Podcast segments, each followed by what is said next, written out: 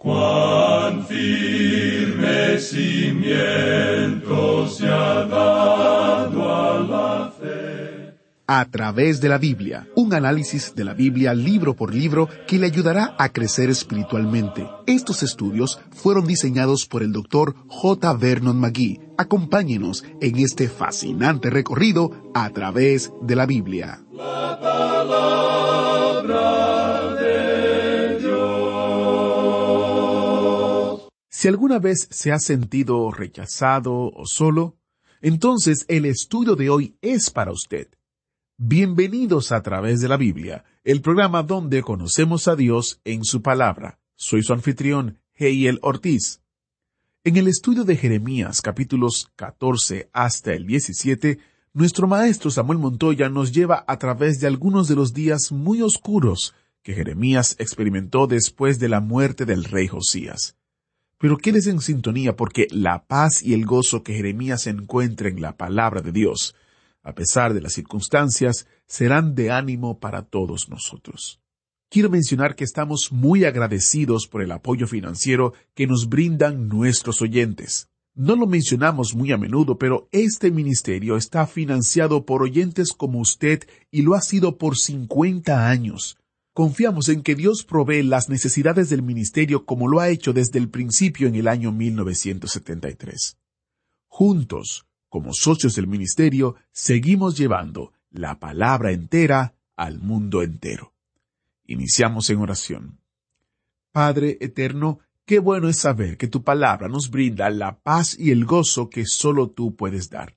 Qué bueno es que en tu palabra podemos encontrar esa fuente de satisfacción y ánimo para seguir adelante.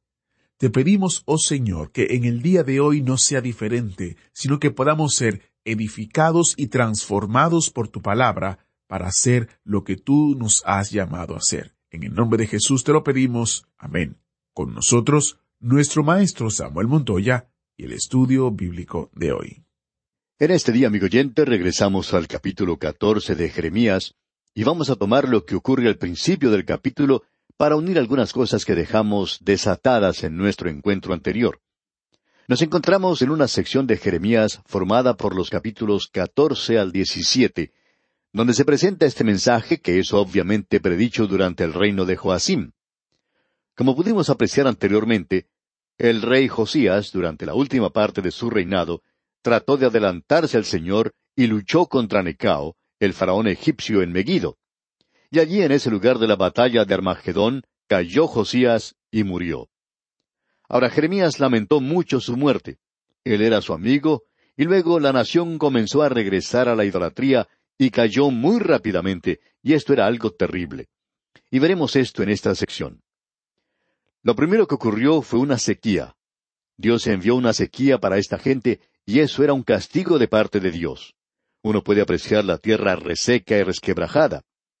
En el versículo cuatro del capítulo catorce de Jeremías leemos Porque se resquebrajó la tierra por no haber llovido en el país, están confusos los labradores, cubrieron sus cabezas. El ganado no se multiplicaba, y cuando las hembras tenían sus crías, dejaban a su cría porque no había agua para beber. Eso significaba la muerte de la cría y también del animal.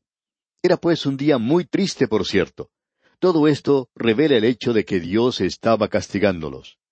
Esta es una de las trece hambres que se mencionan en las Escrituras, y todas ellas son un juicio, un castigo de Dios sobre la tierra. Y esto era para demostrar a la gente que ellos eran tan secos como la misma tierra. Esta gente había rechazado el agua de vida, que era la palabra de Dios. Y eso era lo que estaba ocurriendo espiritualmente a la nación. Ahora el profeta Jeremías, en esa ocasión en particular, se dirige al Señor y él clama a él. Y solo tuvimos un momento para indicar esto en nuestro programa anterior. Y en el versículo siete leemos entonces, Aunque nuestras iniquidades testifican contra nosotros, oh Jehová, actúa por amor de tu nombre, porque nuestras rebeliones se han multiplicado, contra ti hemos pecado.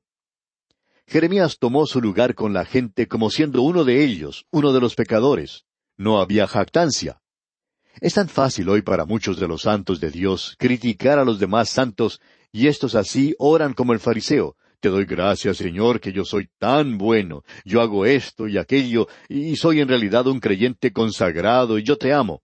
Ah, yo soy la persona más buena, la más dulce de la escuela dominical, y un muchacho muy obediente. Pero tú puedes ver a fulano de tal que es una persona muy mala y ese otro hombre que nunca hace nada por ti. Ay, esa señorita siempre es tan chismosa y cosas por el estilo. Pero Jeremías no oraba de esa manera. Jeremías se identificaba a sí mismo de esa manera y él dijo, porque nuestras rebeliones se han multiplicado, contra ti hemos pecado.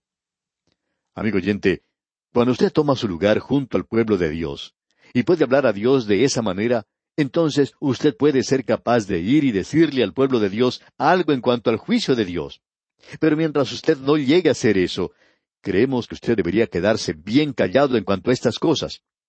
Así es que vimos aquí que Jeremías está tomando su lugar.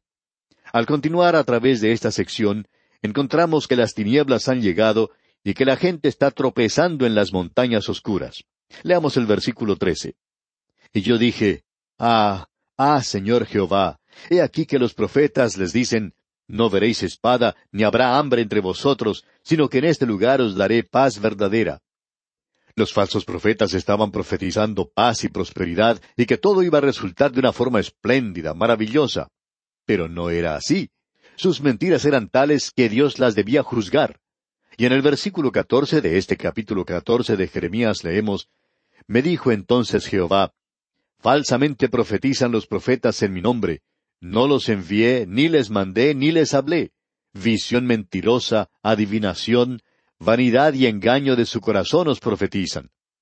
Ellos simplemente están dándose palmadas en la espalda. Usted puede ver que Jeremías es un profeta muy joven. Ahora él ha quedado muy solitario ya que Josías ha muerto y él está dudando. ¿Está dando él el mensaje correcto o lo están dando los profetas falsos? En esta ocasión él no está muy seguro, pero él está seguro de una cosa, de que él está dando la palabra de Dios. Pero él no está seguro de sí mismo. Ese es el cuadro de ese hombre. Y él le va a hablar a Dios en cuanto a esto. Y Dios le dice, yo quiero que sepas que estos profetas falsos están mintiendo, yo no los envié a ellos. Tú estás presentando mi mensaje. Y usted puede apreciar que esto coloca a este hombre de nuevo en la línea de ataque. Entonces, aquí en el versículo 17 de este capítulo 14 leemos, Les dirás pues esta palabra, Derramen mis ojos lágrimas noche y día y no cesen, porque de gran quebrantamiento es quebrantada la Virgen hija de mi pueblo, de plaga muy dolorosa. Este mensaje estaba quebrantando su corazón. Jeremías estaba llorando al presentar este mensaje en cuanto a su pueblo. Pero Dios quería que la gente se enterara de que esa era la forma en que él se sentía. Y Jeremías era su propio hombre, no solo dando su mensaje, sino expresando también su sentimiento. Pensamos que hoy todos nosotros necesitamos reconocer que somos testigos. Y si usted es un hijo de Dios, usted es un testigo y usted está diciendo algo por medio de su vida. Tenemos que tener mucho cuidado, amigo oyente, de la forma en que hablamos de la palabra de Dios. Que de una forma u otra nuestras vidas estén de acuerdo con ella. Que no estemos presentando el mensaje de una manera frívola, superficial, fría. Que debe haber cierto sentimiento en el mensaje, y si no lo hay, entonces hay algo malo, completamente malo. Este profeta Jeremías, con el corazón quebrantado, quiere ir a Dios y orar por su pueblo. Esto es muy piadoso y muy bueno.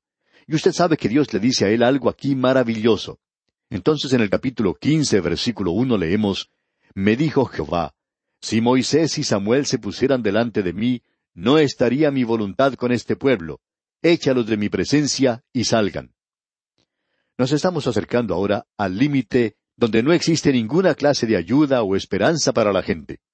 Ellos han ido demasiado lejos y el juicio está listo para caer sobre ellos. Dios le dice, Jeremías, no te preocupes porque yo no estoy escuchando tu oración y no estoy salvando a la gente. Él dice, aun si Moisés se presentara ante mí, haría lo mismo. Y usted recuerda que Moisés era un intercesor maravilloso, y Dios había dicho que él destruiría a la gente y que iba a cumplir con su promesa a través de Moisés.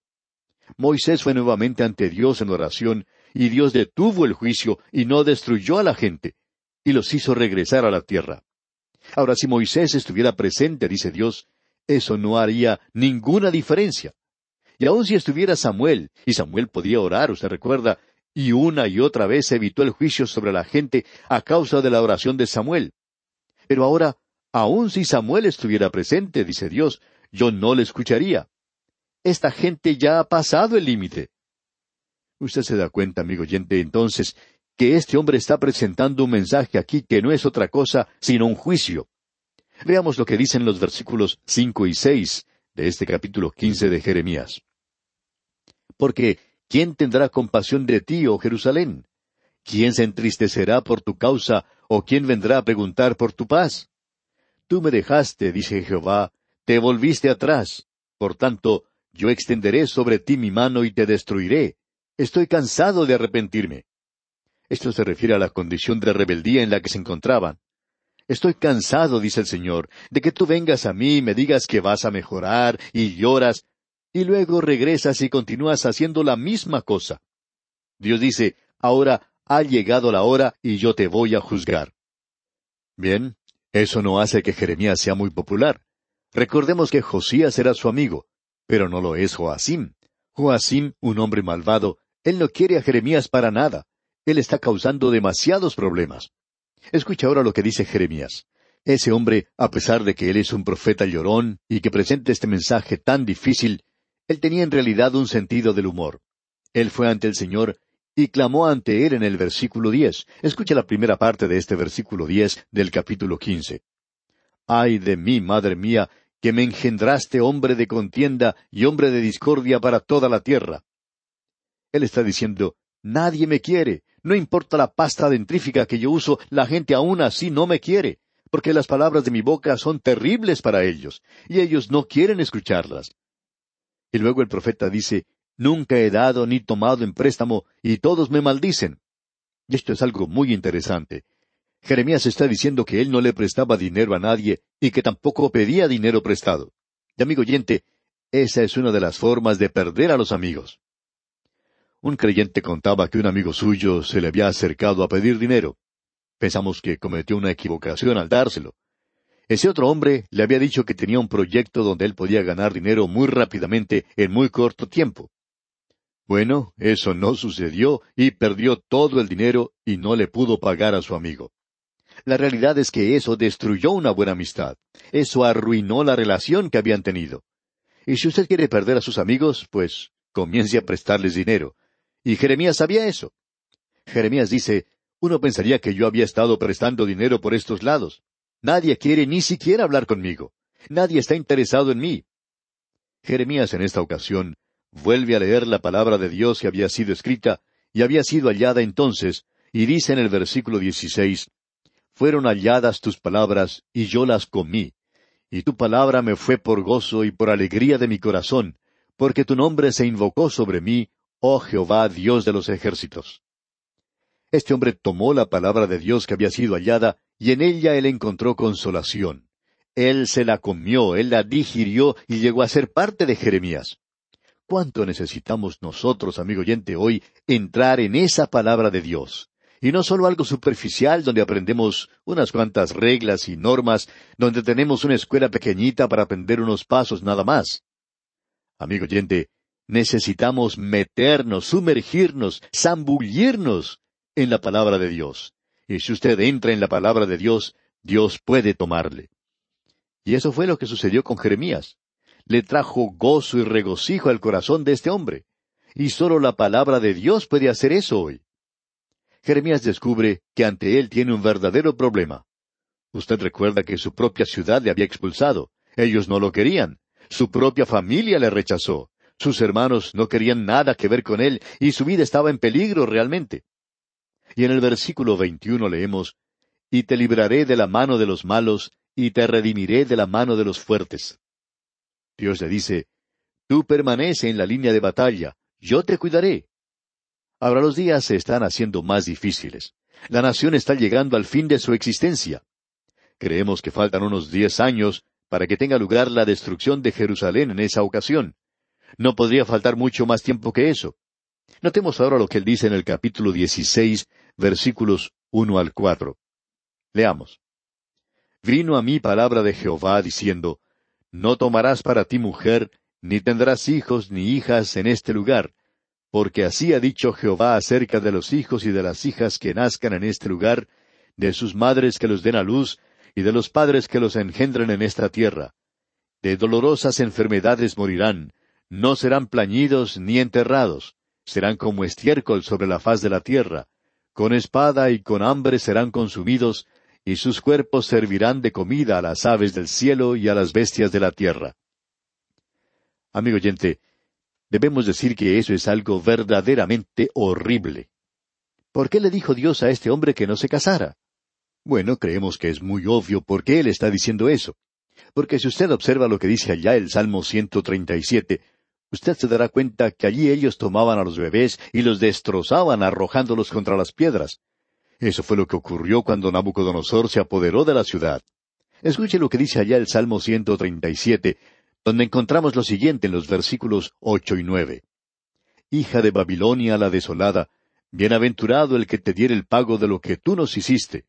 Dichoso el que tomare y estrellare tus niños contra la peña. Eso era lo que había sucedido con los de ellos.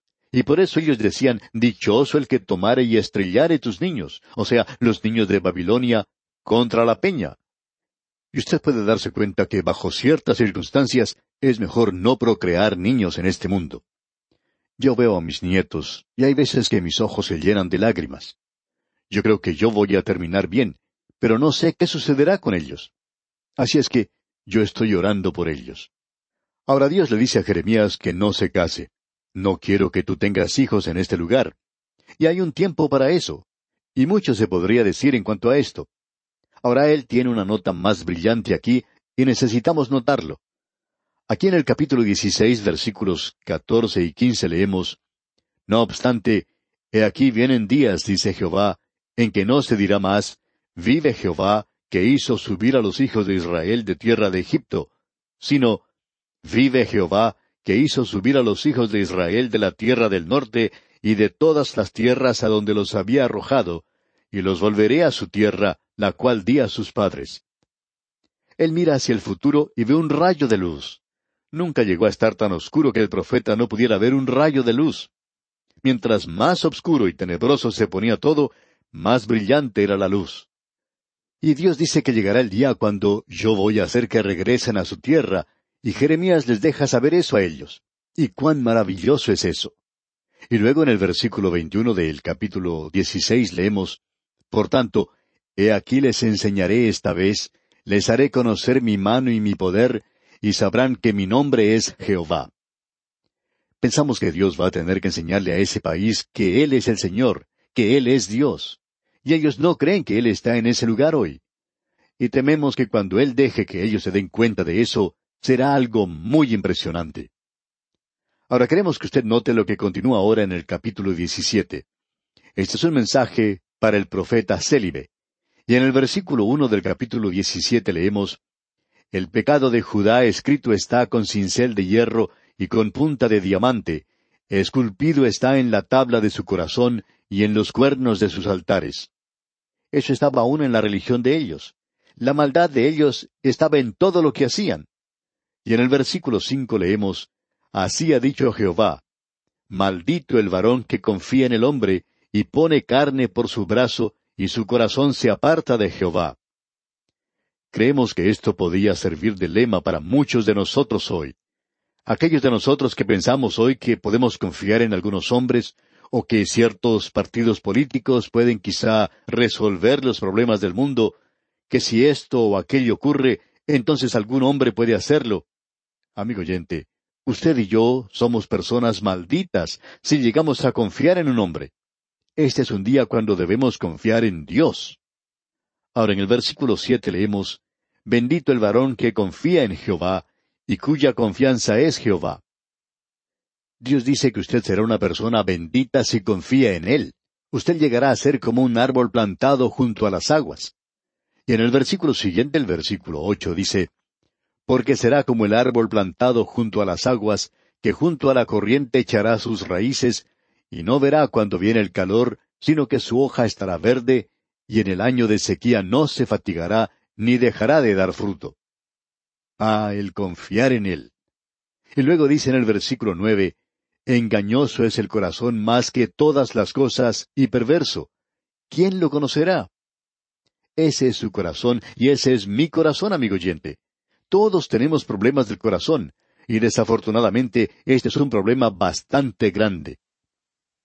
Luego en el versículo diez leemos Yo Jehová, que escudriño la mente, que pruebo el corazón, para dar a cada uno según su camino, según el fruto de sus obras. Y Dios dice, Yo tengo la intención de juzgarles. Solo Dios puede hacer un trasplante de corazón. Aparentemente el hombre no ha podido lograr que eso tenga un éxito total todavía.